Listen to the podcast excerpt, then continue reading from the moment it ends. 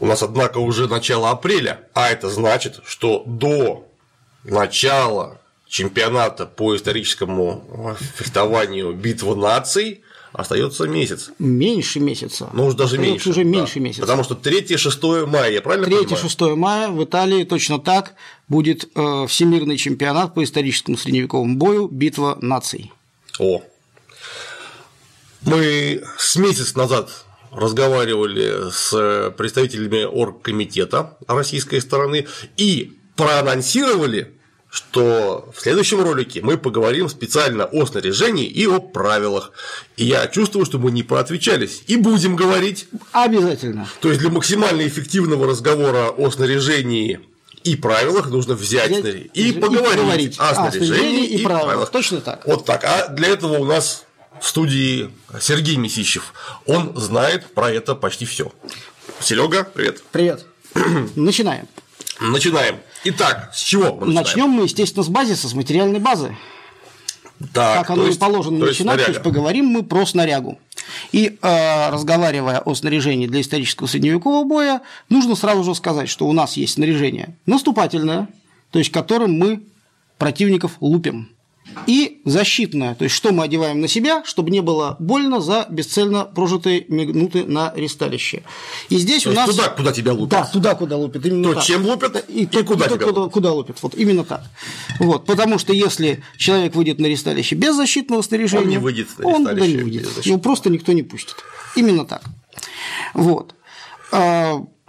Наступательное вооружение представлено разнообразными видами муляжей, подчеркиваю, не оружия, а муляжей а, оружия, а, как клинкового, вот, например, такой образец длинноклинкового одноручного оружия мы принесли даже в студию, чтобы его было так прекрасно видно, вот, так и э, древкового, то есть Это когда у нас… так, называет, так называемый фальшион. Да, это фальшион. Он же тесак, Он говоря по-простому. Вот. А совсем по-простому мачете такая средневековая. Такая средневековая мачете. Точно так. Очень популярное оружие для боя пешком, то есть когда ты не на лошади, потому что такая штука расширяется к мы это можем видеть, и обеспечивает чудовищно сильный удар по оппоненту.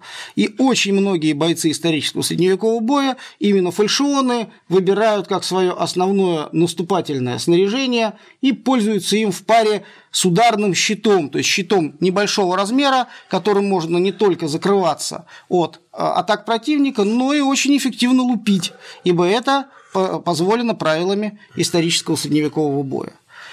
Размеры нашей студии не так велики, чтобы мы притащили сюда что-нибудь длинненькое, например, алебарды или секиры, но такие варианты вооружения тоже есть и весьма любимы многими участниками соревнований по историческому средневековому бою, потому что, как известно, с размаху булава, секира или алебарда сильнее лупит, а за двуручное оружие, за длиннодревковое оружие можно взяться двумя руками, что существенно В два э, раза. ра- в два раза сильнее получается. Вот ровно так. Вот. Наступательного вооружения существует великое множество.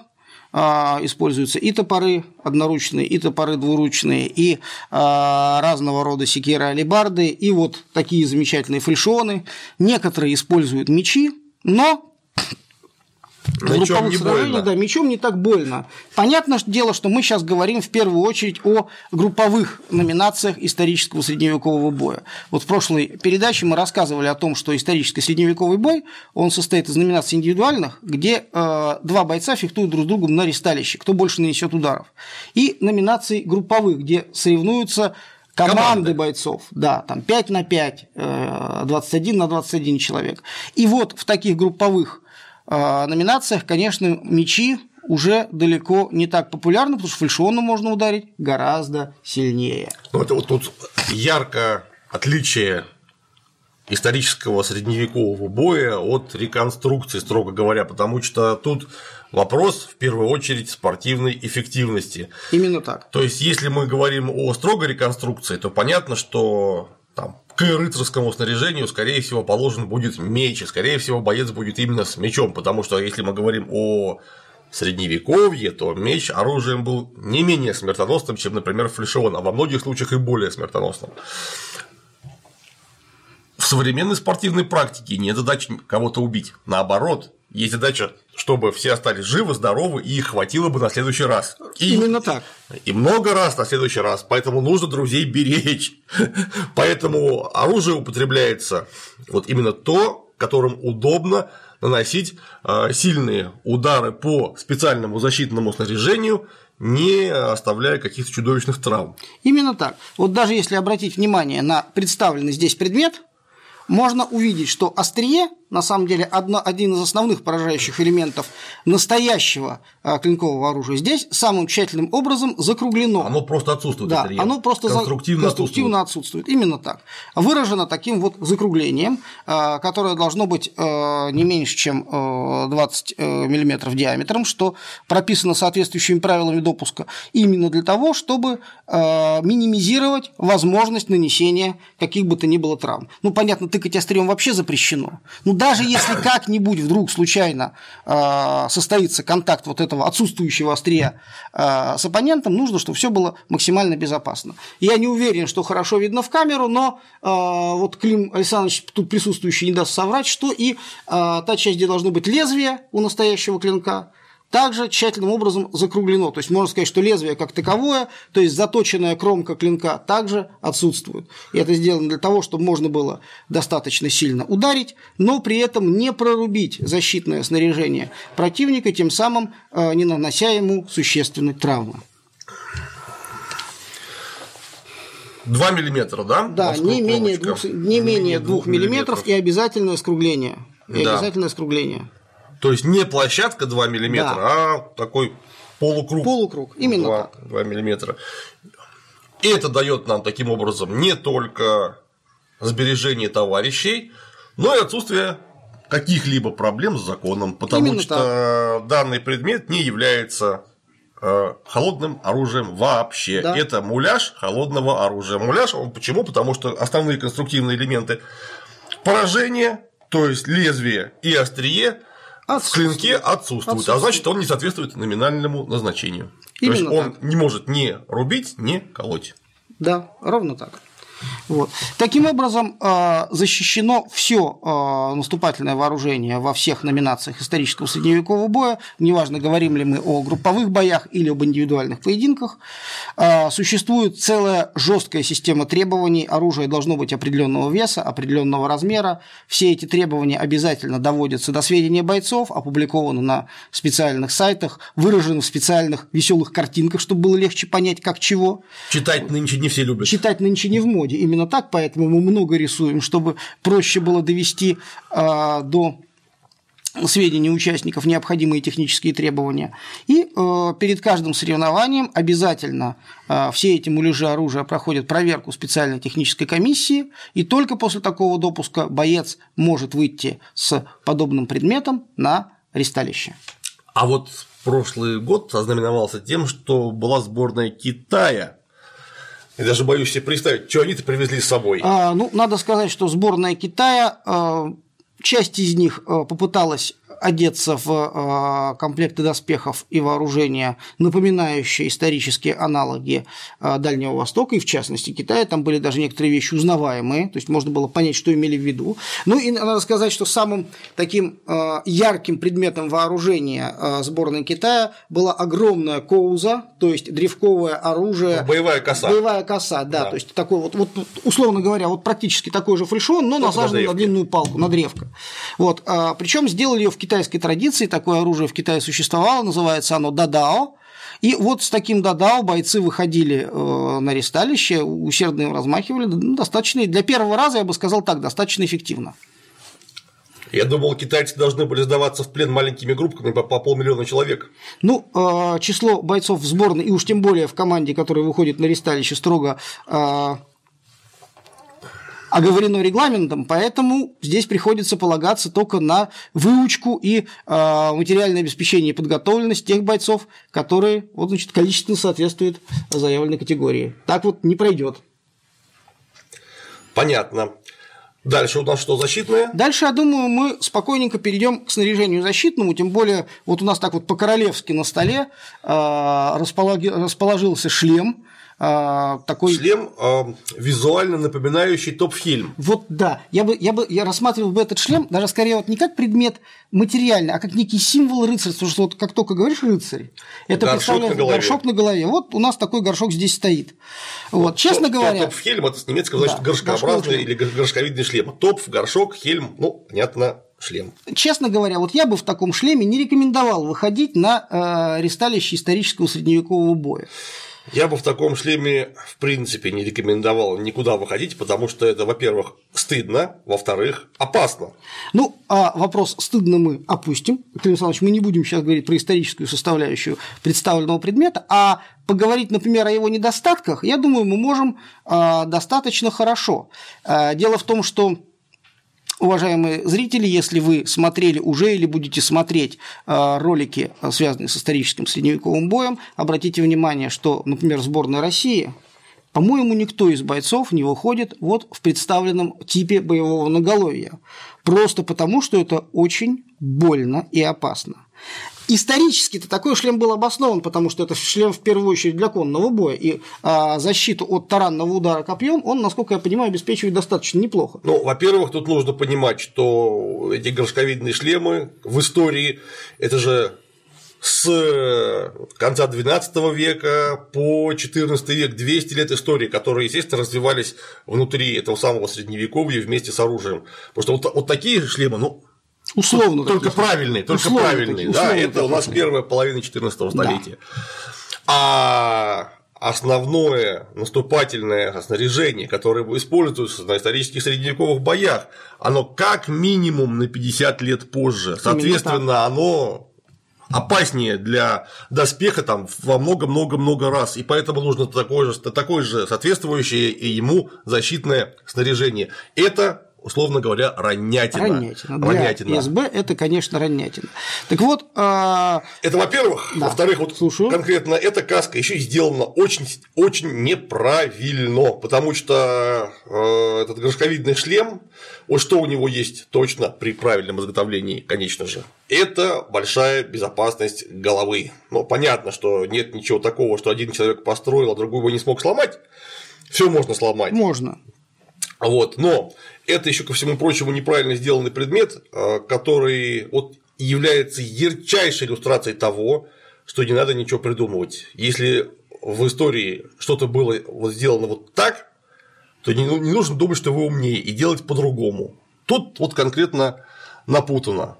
И из-за того, что оно напутано, оно просто опасно для владельца, в таком ходить нельзя. Потому что у нас есть чудовищной ширины глазные отверстия, просто чудовищной ширины. А это, ну вот вы посмотрите, без всякого укола, пролетая мимо, рубящим действием этот фальшион влетит в глазное отверстие и нанесет травму. При этом адское, адское количество отверстий, ну, для дыхания с двух сторон. Это, во-первых, просто некрасиво, во-вторых, такого никогда не было, а в-третьих, вот конкретно в этих местах пластина очень сильно ослаблена из этих самых слишком часто посаженных отверстий. То есть серьезный удар алебардой, вот эта половина этой самой пластины будет э, или в физиономии, или непосредственно около физиономии.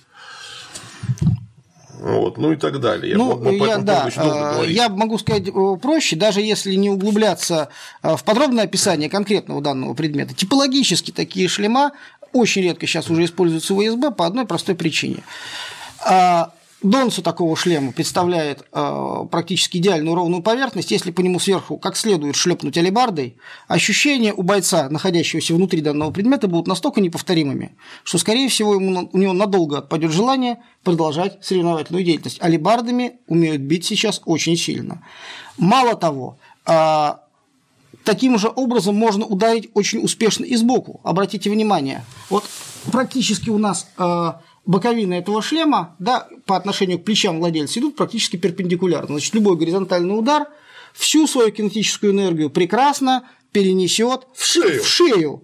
И это будет очень сильное сотрясение, если схватить такой удар а, от двуручного оружия а, во время боя, можно не только потеряться, но и а, приобрести замечательный нокаут. Поэтому сейчас, конечно, в сборной России э, и серьезные э, бойцы ИСБ из э, других стран практически никогда не одевают на соревнования такие шлема, ровно потому, что они не обеспечивают, они очень тяжелые, но при этом не обеспечивают должного уровня маневренности, голове в нем неудобно, и э, степени защиты. Сейчас, конечно, используют шлема округлых форм, э, восходящие э, чаще всего к бацинетам средневековья, которые обеспечивают и защиту, и за счет того, что э, там гораздо меньше вот таких прямых поверхностей а, не дают ударам, прилетающим в этот шлем, полностью передаваться в а, голову и шею ну, Серьезный борца. эффект рикошетирования. Да, серьезный эффект рикошетирования, точно так. Вот. Так что вот символ рыцарства, конечно, прекрасный, но утилитарное использование шлемов подобных форм сейчас крайне затруднено. Ну и э, мы можем обратить внимание на защиту корпуса, которая у нас, э, и это прописано в правилах и регламентах, должна обязательно состоять как минимум из поддоспешной одежды, обеспечивающей амортизацию так называемого акетона или гамбизона, и э, обязательного пластинчатого доспеха, то есть доспеха, состоящего из металлических пластин, одеваемого поверх этой самой поддоспешной одежды. И здесь, ну, я думаю, что Вообще самый популярный доспех человечества, вот Клим Саныч как специалист по истории защитного вооружения, если что, меня поправит, который называется бригантина и представляет собой э, металлические пластины, подклепанные под э, тканевую основу. Ну, правильно, да. Это еще ко всему прочему здесь, по крайней мере, здесь представлен самый читерский доспех системы Бригандина э, покроя пончо и с расстежкой на двух боках. То есть это а, самое технологичное, что вообще придумало человечество, в том смысле, что его делать легко.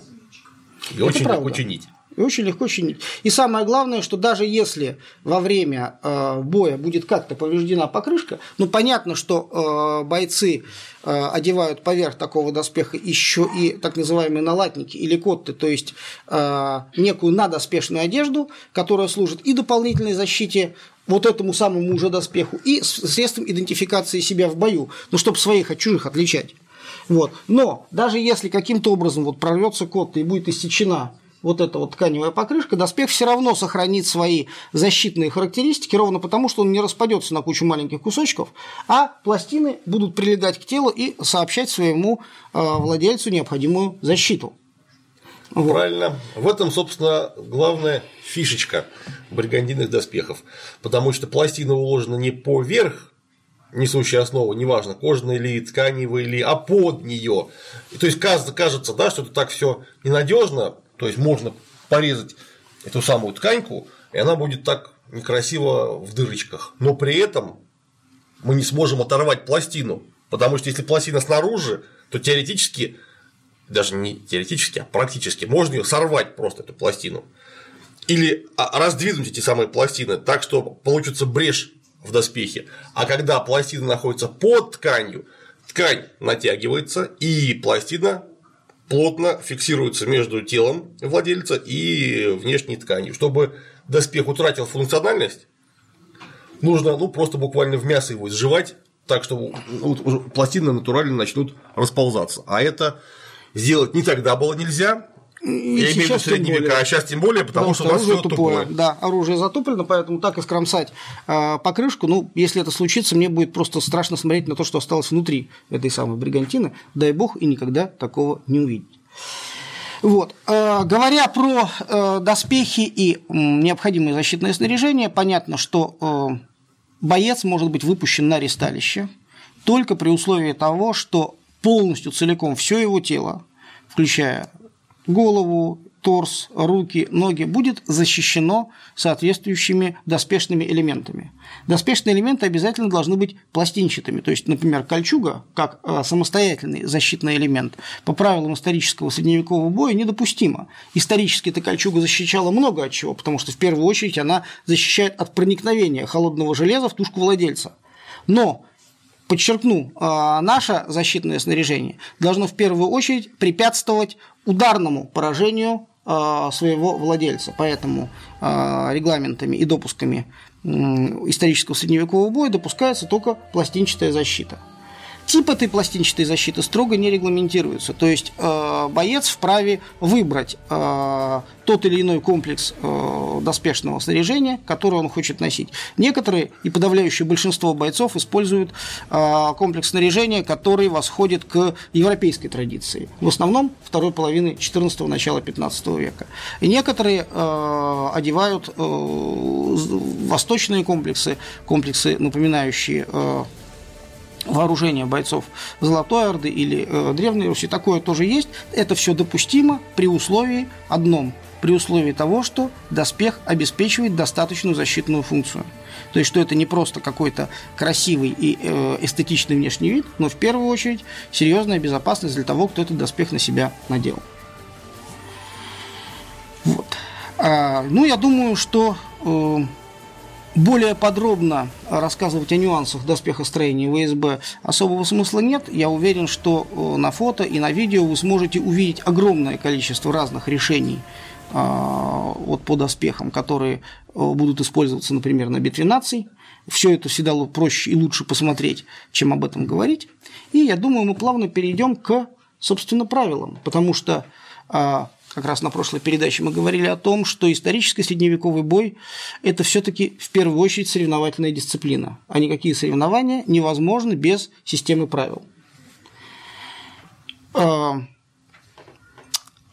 Так любой спорт любой невозможен, спорт невозможен без, без системы правил. Абсолютно верно. Если кто-то говорит про то, что бывают бои без правил, на самом деле это, Нет. скорее всего, обман. Правила бои там без, всегда Бои без правил, есть. они, как правило, регламентированы правилами гораздо сильнее, чем что-либо еще. Именно так. И поэтому исторический средневековый бой, как жесткое контактное единоборство, э, жесткий контактный, э, контактная боевая соревновательная дисциплина, также обеспечены очень серьезным кодексом правил и регламентов. Без этого никак.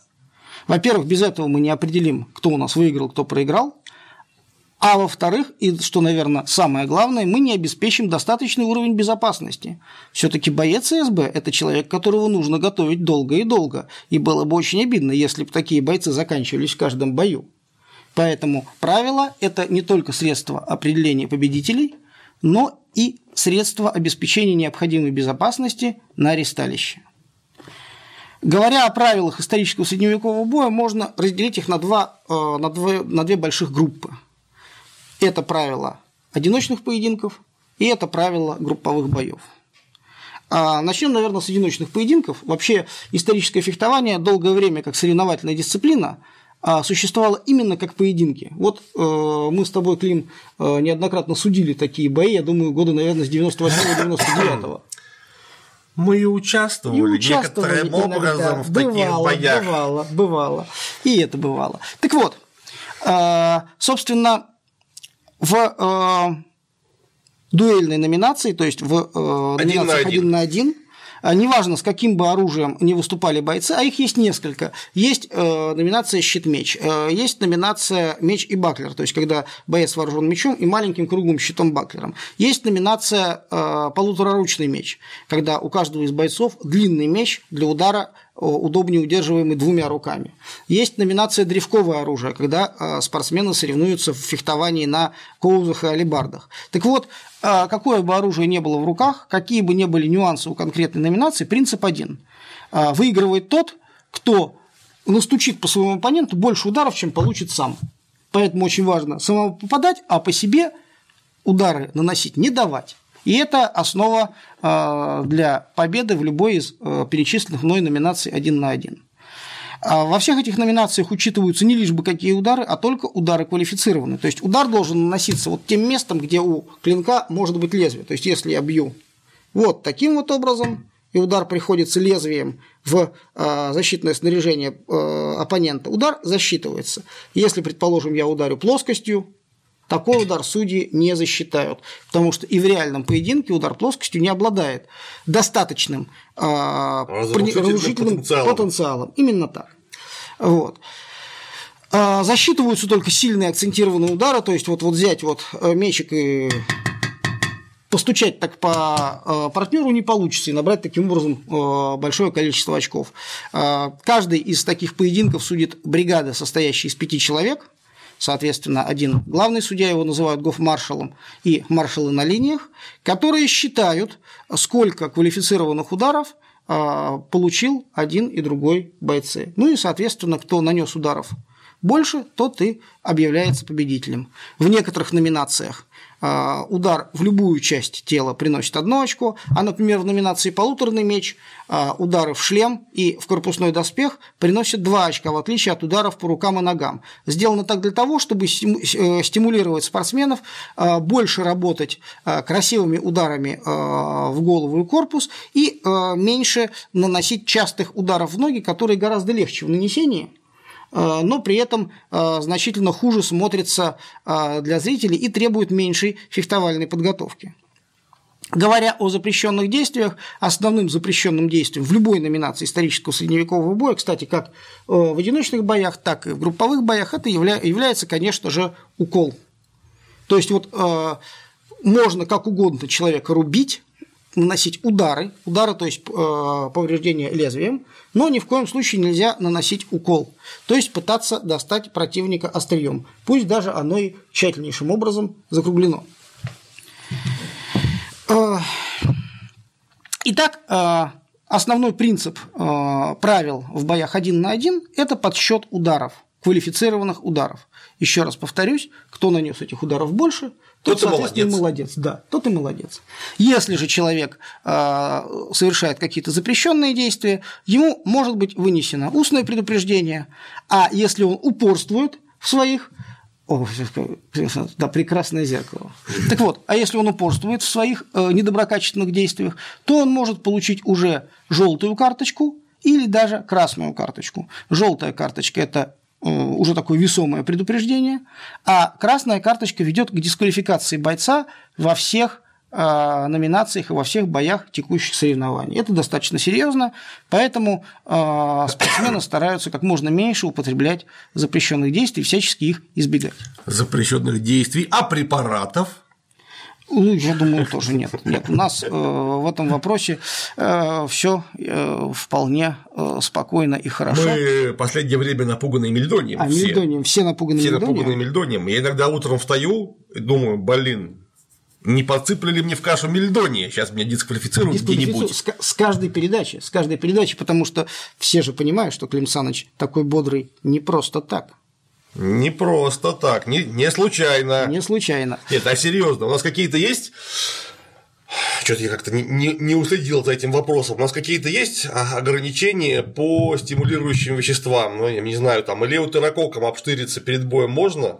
А, существует, на каждых соревнованиях присутствует врач, который оценивает э, адекватное состояние бойца перед э, выходом э, на ресталище. Это прописано во всех положениях. Поэтому использовать какие-то совсем сильнодействующие средства не получится. Это будет замечено, и боец, увлеченный в этом, скорее всего, не будет допущен на соревнования. Но понятно, что до истории СВАДа, когда каждые пять минут у спортсмена берутся разнообразные пробы, мы тоже пока не дошли. Все-таки у нас рыцарский спорт, и мы уверены, что э, ребята, которые тренируются и выходят на ресталище, э, честны перед самим собой, перед своими оппонентами. И, в общем, эта проблема настолько острая, я думаю, все-таки не стоит.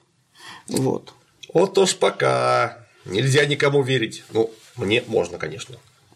Так вот, э, от номинации один на один я думаю, что общий принцип правил этой номинации стал вам понятен. Переходим к самым зрелищным боям, к самой зрелищной номинации, а, а в историческом средневековом бою это, конечно же, бугуртные бои. То есть соревнования, когда у нас бьются не двое человек, а, например, 10 или даже 42, если брать номинацию. Значительно 21 больше. На 21, да, значительно больше. Так вот, а, система этих правил она принципиально отличается от э, правил номинаций дуэльных. Здесь э, во главу угла поставлен основной критерий. Выигрывает та команда, у которой на момент окончания схватки, окончания боя оказывается больше бойцов на ногах. Вот уважаемые товарищи зрители, будете смотреть бои э, битвы наций, будете смотреть другие бугуртные бои, вам очень легко определить. Вот было с каждой стороны пять человек. Начался бой.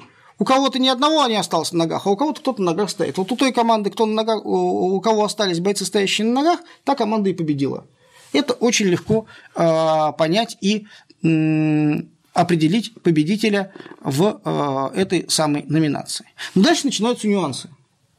Вот. Э, нюанс э, заключается в следующем. Есть понятие боец в бою, то есть э, спортсмен, находящийся в активном состоянии, который может совершать оборонительные и наступательные действия. Бегать, бить, так сказать, а в групповых номинациях можно бить клинком, можно бить навершием, можно бить руками, можно бить ногами, можно совершать подсечки и броски. То есть это практически, возможно, практически все, но при этом обязательно нужно удерживать свое оружие в руке.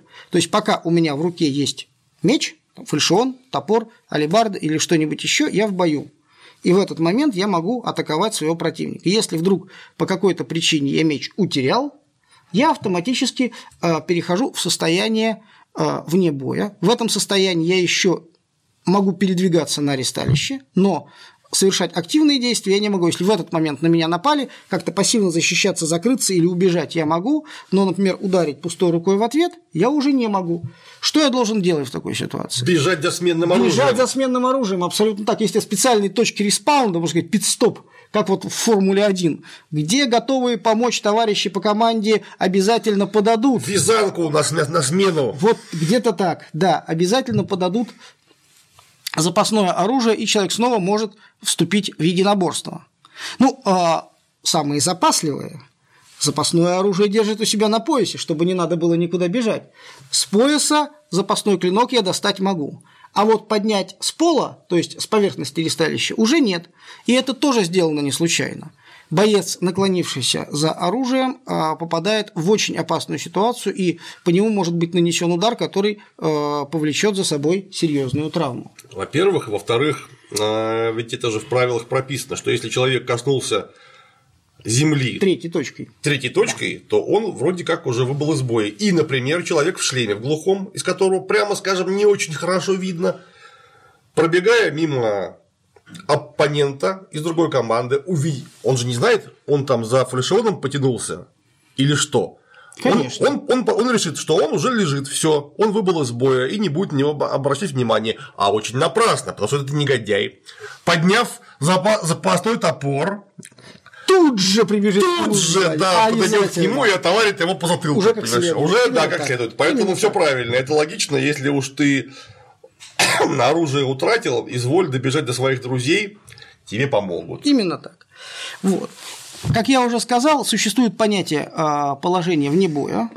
Вот. И а, моя основная задача как бойца а, своей команды, как можно больше бойцов вывести из боя у команды соперника. Как это можно сделать? Самый простой способ – уронить. Если человек касается э, ресталища, э, поверхности ресталища, там, коленом, рукой, ну, в общем, любой третьей точкой, или там садится на задницу, он считается выведенным из боя, он не имеет права вставать и вступать э, в сражение до окончания текущего раунда. Вот. Уронить человека на землю я могу любым удобным для меня способом. Я могу там очень сильно ударить его клинком, так чтобы он упал, если мне повезет я могу пнуть его ногой, э, я могу э, совершить, э, предположим, бросок, подсечку или какое-то другое выведение из равновесия. Бортануть по-регбистски. Можно бортануть по-регбистски, это тоже работает. Вот пока человек стоит на ногах, он может сражаться. Как только человек с ног упал, он сражаться обязан перестать. Если э, человека долго и ловко бьют до такой степени, что он понял, что ему хватит, он может сигнализировать о сдаче, подняв э, руку с раскрытой перчаткой и после этого сев на колено. В этот момент его мгновенно должны перестать бить, но он уже, таким образом сдавшийся боец тоже выбывает из активного взаимодействия. Так вот, э, говоря о правилах э, групповых боев, самое главное запомнить, что у кого больше людей осталось в ногах, та команда и выиграла. Вот. Чаще всего бывает, что у одной команды осталось сколько-то людей на ногах, у другой все лежат. Иногда бывает, что бой э, заканчивается по истечению времени, и тогда считается, у кого из э, команд больше людей осталось стоять на ногах. Мне кажется, что это достаточно такой понятный и простой критерий, по которому вы, уважаемые зрители, легко сможете разобраться, какая из команд э, выигрывает и одерживает победу в том или ином бою. Так, у нас, значит, 5 на 5 21 на 21. Это два варианта. А женская номинация? Женская номинация с этого года тоже 5 на 5. Потому что я помню, в было прошлом году было 3 на 3, было 3 потому на 3. что женщин мало, и они ценные. Да, и они ценные. А теперь их стало поднабралось, чуть-чуть... поднабралось, поднабралось, и будет, и будет тоже 5 на 5. А, вот еще одно э, важное э, свойство правил групповых боев. Если во время боя э, сложилась ситуация, когда с одной стороны осталось три или более человека, а с другой только один, то есть есть трехкратное или большее преимущество одной команды над другой бой тут же останавливается, и э, результат э, и победа присуждается той команде, которая добилась этого самого трехкратного преимущества. Вот так что ну, будете ну, понятно, смотреть бой, да. Если, чтобы если втроем, втроем одного, одного да. чтобы не отдуплили до больнички. Не, не отдуплили до больнички, именно так. Кстати, а как-то вот регламентируется, я наблюдал неоднократно, смотря ролики с разных битв наций, вот особенно с прошлого года это было чудовищно, вот происходит там драка 21 и 21. За всем этим следят внимательнейшим образом маршалы. Точно так. У маршала, значит, такая у них шест, на шесте тряпка. Специально, чтобы можно было человеку эту самую тряпку накинуть на забрало, он перестал что-либо видеть и понял, что нужно ему прекращать сопротивляться. Именно так. И вот я вижу, как член сборной США, это к примеру, это просто конкретный пример, э, наиболее характерный, как мне показалось, такого видел неоднократно получает персональных люлей от, по-моему, двух или трех наших алибардунов, алибардистов. При этом он довольно крупный мужик, он никуда не падает. Его лупят, как, я не знаю, как Сидорова козла просто. Лупят и лупят, лупят и лупят. Он никуда не падает. И за всем этим вот так вот, широко открыв глаза, смотрят два маршала и ничего не делают. То есть я думаю, блин, сейчас этого американца одно из двух. Сейчас его отправят в больницу, или я не знаю, или сломают об него все алибарды, а потом отправят в больницу.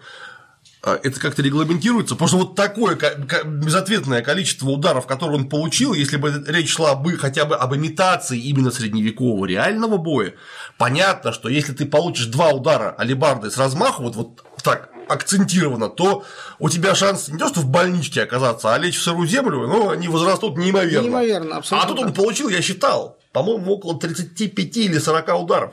Именно так. Я хорошо помню э, тоже этот момент, он э, многим запал в память.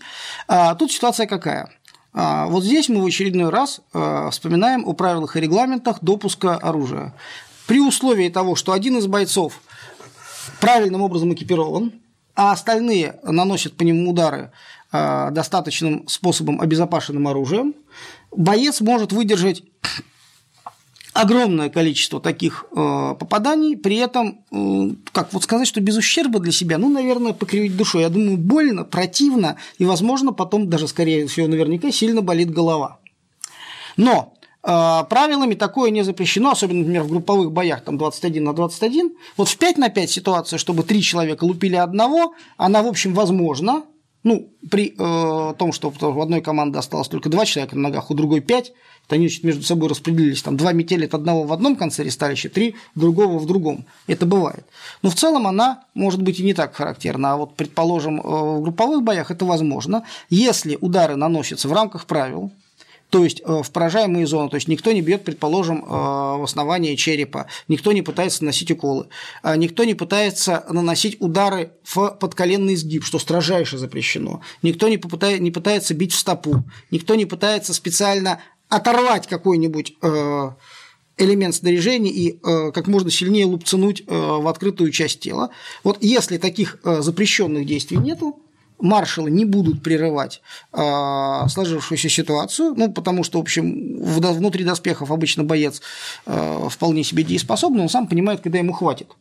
Если он может стоять, он стоит. Смотрится это иногда достаточно дико, но э, я неоднократно наблюдал ситуации, когда люди, выстояв в таких сложных ситуациях, буквально привлекали к себе внимание э, бойцов другой команды, вот его били, били, он стоял, ждал. В этот момент его друзья разбирались. Меня э, спасут. Да, меня, меня спасут. спасут. Именно так, меня, меня спасут. спасут.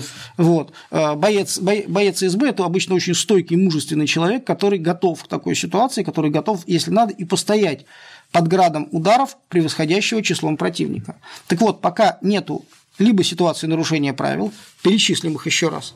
Укол, удар в основание черепа, удар подколенный сгиб. Любое, э, соответственно, прямое давление э, любой частью тела, соответственно, в колено. Попытка захвата оружием или рукой, попытка захвата, предположим, алибардой за шею. Там про укол, я, кажется, уже сказал. Да. Ну и целого ряда других запрещенных действий. Вот пока этих запрещенных действий нет, лупить человека можно. Вот. Как только а, появляется либо запрещенное действие, либо ситуация, когда а, маршал фиксирует опасность для жизни и здоровья человека, ну, например, с человека слетает шлем, или э, у человека ломается и теряется какой-то элемент доспеха, открывающий существенную поверхность на его теле. Или маршал фиксирует то, что человек внутри доспехов уже немножко неадекватного состояния так называемого гроги, он просто стоит, потому что он привалился на ресталище, вот сейчас упадет уже совсем, или, не дай бог, он упал и орет. Такое тоже бывает. Вот в этот момент маршалы обязательно вмешиваются и делают так называемый локальный брейк, то есть локальную остановку конкретно вот этого боевого эпизода. Вот если я, маршал, фиксирую ситуацию, которая может негативно сказаться на дальнейшем здоровье бойца, прям вот серьезно, я делаю локальный брейк и э, могу либо вывести бойца из боя, вот, либо удостовериться, что все на самом деле неплохо, и дать команду к продолжению этого самого боя. Чаще всего это э, бывает связано с тем, что, ну, например, у человека слетел шлем или э, сломалась защелка забрала и забрала, значит, начинает хлопать э, у него вот как такая хлопушка по лицу. Понятно, что в этой ситуации э, нужно необходимо остановить данный боевой эпизод как можно скорее, чтобы в открытое лицо человеку не прилетел неприятный удар. Ну или, предположим, у человека слетел налокотник или э, защита плеча любая, любой вот такой открытый э, участок тела, вот это уже возможность к очень серьезной травме, потому что даже тупым оружием, тупым муляжом оружия, удар, предположим, в локтевой сустав может оказать фатальное воздействие на Но этот оно железное, сустав. Оно железное, концов, да. а человек из кости, кость менее крепкая, чем железо.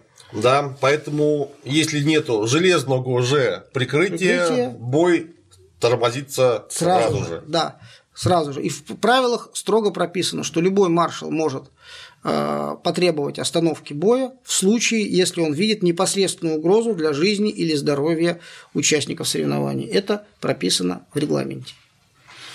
Вот. Так вот, э, раз уж мы заговорили о правилах, несколько слов о судьях, о маршалах и о их работе. Это то, что обычно остается за кадром соревнований. То есть судьи-то видят все. Вот будете смотреть бои, вот вы будете видеть, что вокруг кристалища и внутри него бегают люди в таких специальных желтых или черно-желтых одеждах. Это маршалы, или судьи, ну, по терминологии исторического средневекового боя их называют маршалами, которые осуществляют надзор за соблюдением правил. А, групповые бои обычно судят бригады, состоящие из одного главного маршала или гофмаршала, двух его помощников э, внутри ресталища, так называемых маршалов в поле, и нескольких маршалов на линии, которые сами на ресталище не выходят, но из-за загородки смотрят, все ли в бою в порядке. Вот гоф-маршал и э, маршалы на поле, они могут за определенные нарушения призвать бойца к тому, чтобы он вывел, вышел из боя, вывести бойца из боя. Они могут непосредственно влиять на э, э, реагировать на ту или иную ситуацию внутри э, текущего раунда. Маршалы, стоящие на линиях, то есть за границами ресталища, могут вмешаться в текущий бой только в случае самой крайней необходимости – то есть, как я уже сказал, если увидели а, какую-то угрозу жизни или здоровью участникам боя. Вот тогда они могут что-то сделать. А так они обычно а, находятся за границами ресталища, внимательно следят за ходом а, боя, фиксируют и запоминают те нарушения, которые они увидели, и по окончании боя докладывают о них гофмаршалу. Если во время боя было произведено какое-то нарушение правил, то после окончания раунда после окончания боя могут быть вынесены устные предупреждения, розданы желтые или красные карточки. Точно так же, как я говорил об этом, когда рассказывал про индивидуальные поединки. Принцип тот же самый. А, наверное, самая частая причина получения желтой карточки – это удар в подколенный сгиб, в колено сзади. Это строжайше запрещено. И а, вот если судья увидел один, а то и несколько таких ударов во время поединка, бойца который наносит такой удар, обязательно запомнит, и после боя выдадут ему желтую карточку. А если такой запрещенный удар привел к ситуации, что спортсмен другой команды, получив удар в запрещенную зону, потерял способность продолжать бой, то э, бойцу может быть выдана не только желтая, но и красная карточка, как э, за травму, нанесенную в запрещенную зону, и которая повлекла за собой э, невозможность продолжить бой его соперникам. Правила здесь достаточно жесткие, э, они соблюдаются и судьями, и бойцами, и это позволяет, конечно, минимизировать э, возможность травм в ходе исторического средневекового боя. Правила эти писались не сразу. Вот мы с Клим Александровичем помним времена, когда бугуртные бои происходили не по правилам, а скорее по понятиям. Исключительно. Исключительно. И заканчивалось это очень часто проблемно. Не будем сейчас вспоминать эти ситуации подробно, но мы-то помним, как оно было. Помню, ехали мы как-то раз году в 2000, наверное, или 2001 на некие такие маневры. Маневры. Маневры. маневры. Были маневры. Вот. И на электричке мы ехали, и подошел к нам молодой человек из, скажем так, противоположной команды, которая собиралась с нами соревноваться на самых маневрах. И молодой человек очень пафосно так выступил, отставив ножку в сторону и подбоченившись, сказал, ну что, по каким правилам драться-то будем? Вот. После чего где-то секунд 30 была полная тишина в вагоне электрички, а потом раздался адский хохот, просто демонический. Правилам? Но это, конечно, безобразие. Так нельзя. Так нельзя. И, в общем, слава богу, что теперь э, все самые большие мероприятия Э, по историческому средневековому бою, ну, скажем так, все официальные мероприятия по историческому средневековому бою, они проводятся, конечно, в строгом соответствии с правилами и регламентами, они обеспечиваются необходимым количеством специально обученных судей, а не друзей и приятелей, которые просто сейчас не могут подраться и поэтому вышли помахать палкой в качестве судьи. Судьи обязательно сдают э, необходимые экзамены на знание правил и э, проходят э, стажировку на больших турнирах, и это, конечно, позволяет все-таки как-то привести имеющуюся соревновательную дисциплину хоть к какому-то правовому полю. Сейчас с этим, слава богу, все достаточно неплохо, и это позволяет проводить масштабные соревнования уже такого вот всемирного размаха. Э, как я уже сказал, правила, в общем-то, нам нужны, во-первых, для соблюдения необходимых э, требований безопасности, об этом мы сейчас поговорили, и для того, чтобы определить победителя – ну вот про определение победителя в конкретном раунде мы сказали, у кого больше людей стоит на ногах, та Кто команда и победила. Но обычно одного раунда команды, конечно же, мало, людям хочется подраться. Поэтому э, стандартный бой э, ВСБ в историческом средневековом бою состоит из нескольких раундов. Чаще всего их два или три. То есть команда может выиграть два раунда подряд, тогда третий раунд не проводится, и э, в данном бою победа присуждается наиболее успешной команде. Либо если первый раунд выиграла одна команда, второй раунд выиграла другая команда. 1-1, да. получается, нужно, чтобы было 2-1. Да, нужно, чтобы было 2-1. Проводится, соответственно, третий раунд, и уже победитель, э, соответственно, этого третьего раунда выходит в, э, ну, э, считается победителем текущего боя. Я не буду сейчас вам, дорогие зрители, э, подробно рассказывать, э, что делается в случае ничей, как сводятся турнирные таблицы. Это достаточно длинная на мой взгляд, для непрофессионалов скучная история. Там очень много цифр, очень много цифр.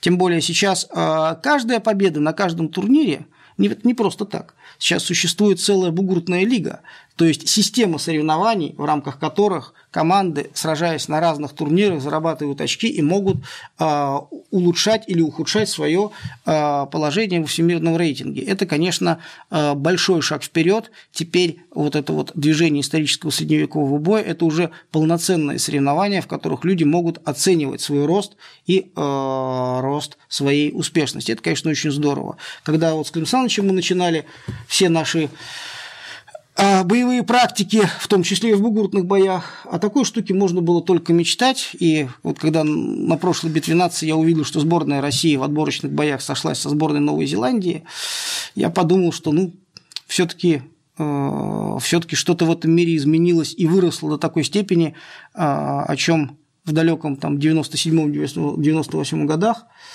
предположить мы, наверное, не могли. Ну уж про киви точно не могли. Про что? Киви. Киви? Новая Зеландия. А, ну киви, буду знать. Вот. Ну, э, что можно сказать еще в завершении вот такого рассказа про материальную базу, про правила, про регламенты, про систему определения победителей. Э, конечно, такой вот лабораторией для э, исследований в этой области, для каких-то нововведений, для улучшений существующих э, схем правил и регламентов являются соревнования, проводящиеся в России. И недаром э, российские турниры, например, Кубок Динамо, который традиционно проводится в декабре, считаются самыми напряженными. В Москве. В Москве, да. Да, в Москве самыми напряженными, самыми жесткими, ну и самыми обеспеченными с точки зрения как раз следования всем новым тенденциям в развитии правил и регламентов. Я считаю, что это, конечно, очень хорошо. Мне безумно приятно, что именно наша страна является законодателем моды в историческом средневековом бою, и э, что э, наша сборная, отчаянные парни и девчонки, раз за разом доказывают свое превосходство над бойцами всего мира. Мы очень надеемся, что это будет и впредь, потому что, конечно, э, стоять, подниматься со своего места под гимн России, который звучит в честь победитель – это ни с чем э, несравнимое ощущение, и дай бог, что мы его еще не раз испытаем. Нужно сказать, что, если я не ошибаюсь, в общем-то, только две золотых медали на прошлой битве наций ушло от сборной России.